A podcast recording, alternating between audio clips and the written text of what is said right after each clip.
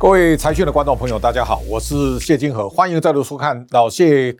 开讲这一周当中，我们看到台股到目前为止呢，我们还是在一万七千点以上。今年的上半年到现在，大家可以看到 AI 的狂潮在席卷全台湾。那么这个礼拜呢，台湾先生古月涵他提到 AI 族群有泡沫化的余力啊，这个话呢，我们也看到在最近的台股的狂热当中啊，台股的当冲现在占市市场交易量百分之四十一，这个是往年的第三高。大家可以稍微回想一下。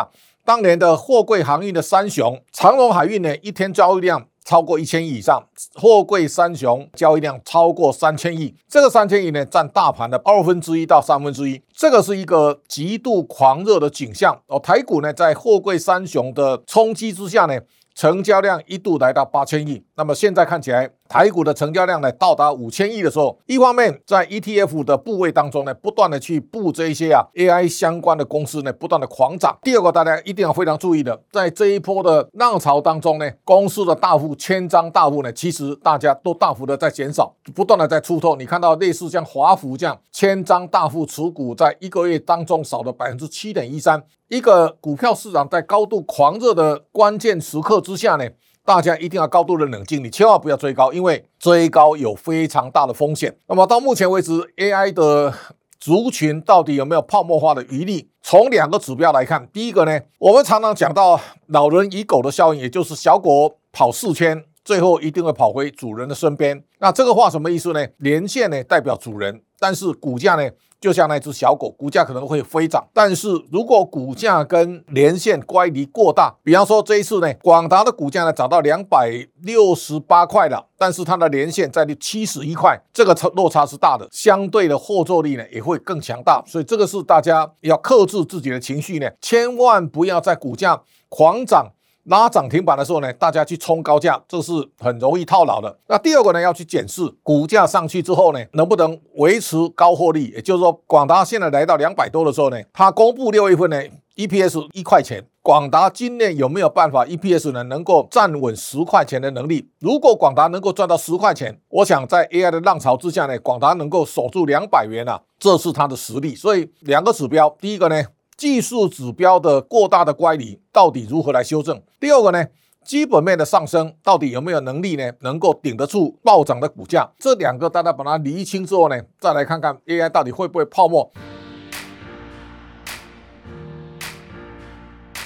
现在财讯的周年庆的活动即将结束了，那全年最低价呢？现在订阅最划算，大家可以把握一下。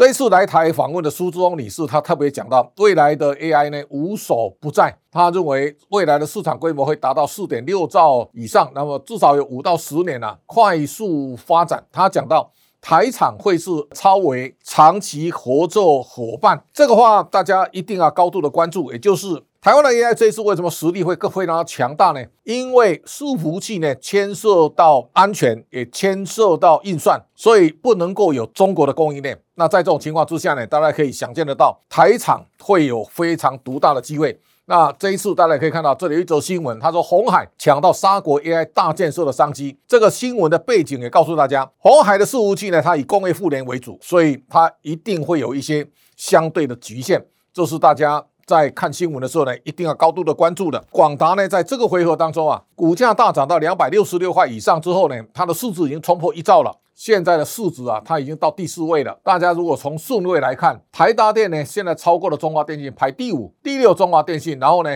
再往后看，现在的伟创呢，都大幅的上升。在这个回合里面呢，其实在台湾要非常珍惜。你可以想象得到，在早期我们看类似像戴尔或 HP。我们养之弥高，为什么？Dell 跟 HP 呢，都相对国际大厂，台湾是小厂。现在我们都追上这样的规模而在这个回合当中啊，大家对林宪明要高度的肯定。你可以想象得到，在这个礼拜呢。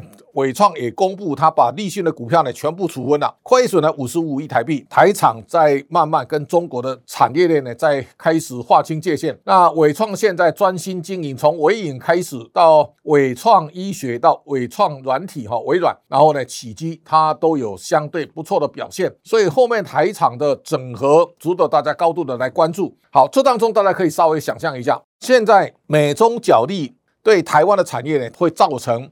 非常巨大的转折。一方面呢，大家要特别关注。这一次 AI 伺服器在台湾有能够很大力的发展，最大的关键它是革除中国的供应链，凡是中国用国家队。那用国家的钱来打你的产业呢，通常都打到一穷二白。那么我们从面板开始到太阳能产业，一直到 LED，那如果再加低润，就叫四大产业。现代 AI 伺服器呢，因为它排除中国的供应链，所以它能够有更大发展的空间。那下一个大家要非常。担心要提防的现在的电动车，那大家可以看到，中国的电动车现在从比亚迪开始到联想、小鹏、蔚来，他们已经变成一个非常惨烈的杀戮战场了。那么在电池产业当中，宁德时代一家独大，在镍价的大跌的情况之下呢，包括天齐锂业、包括赣锋锂业几乎都崩盘了。那同时呢，我们看到包括充电桩都是中国的产业强项。中国产业强项当中，要能够分到一杯羹啊，看起来是有难度了。我们也可以看到，这个是未来时代一个非常重大的转折，跨国企业加速跟中国的数据啊开始脱钩了。白宫呢，在这个礼拜，其实大家注意到，包括 Intel 等美国的半导体的大厂的老板，希望对中国的管制能够放宽。但是呢，白宫给这一些公司非常直接的答案，管控会越来越多哈，叫他们死了这条心。那大家可以看到，现在拜登在讲美国制造回来了，那美国的制造能不能回来，这个还有待考验。台积电呢，美国的亚利桑那的设厂看起来并没有那么顺利，所以它会延后。那么大致上呢，拜登正在改变半导体产业的游戏规则哦，这个游戏规则呢会。掐住中国的半导体产业发展，你可以看到中国现在在续集他拍的一个国产片叫《我的中国心》呐，那后来这个电影呢喊停了。那台积电这个礼拜呢，它召开的法说会，那么大家可以看到台积电第二季的的获利啊，它第一季赚七点九九，那么第二季呢七点零一，是一季比一季低啊。今年台积电看起来没有办法能够比去年来的要更好，那最大的关键呢？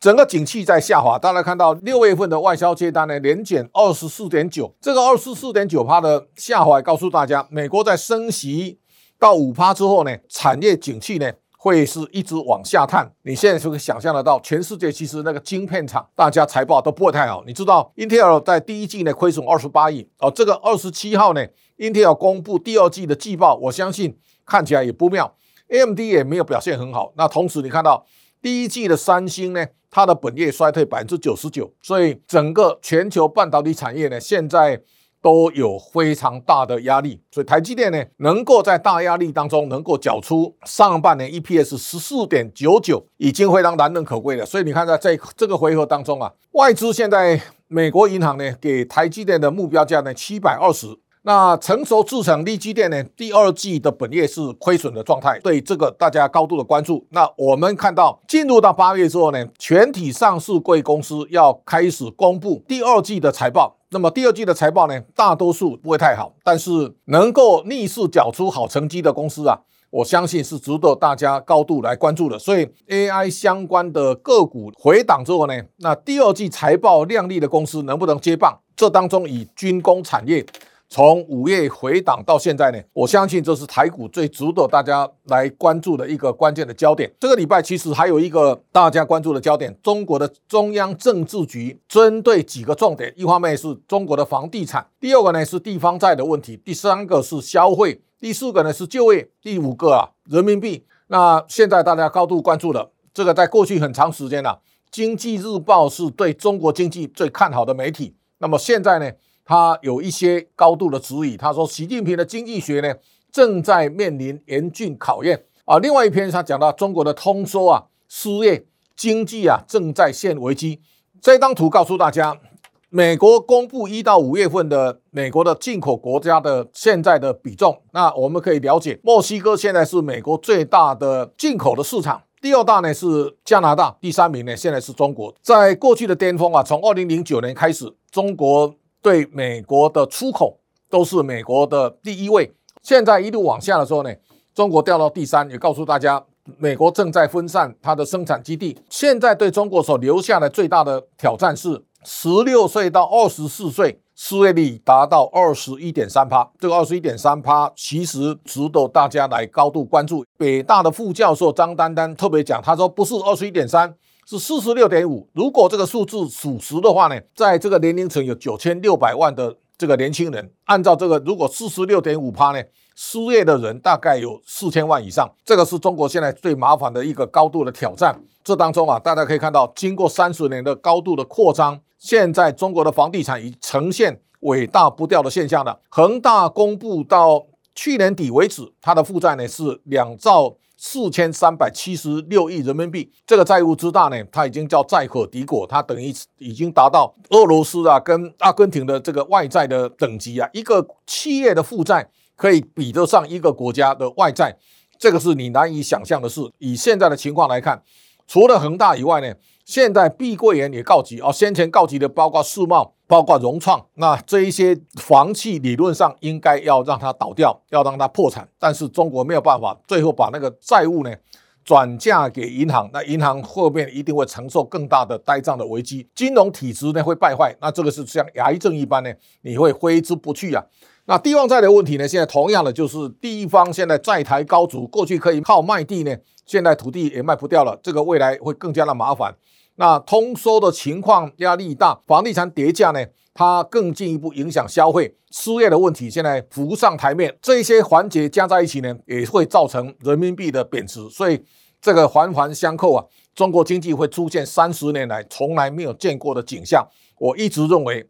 如果习总书记看到中国的经济的险象环生，现在应该要放下战狼外交，让中国人民生养。我相信这是中国现在解决经济问题最重要一件事，就像汉朝一样呢，让老百姓休养生息。我想这是现在中国面临最关键的时刻。好，谢开讲报告到今天告一段落，感谢大家的观赏，下周同一时间请大家继续收看。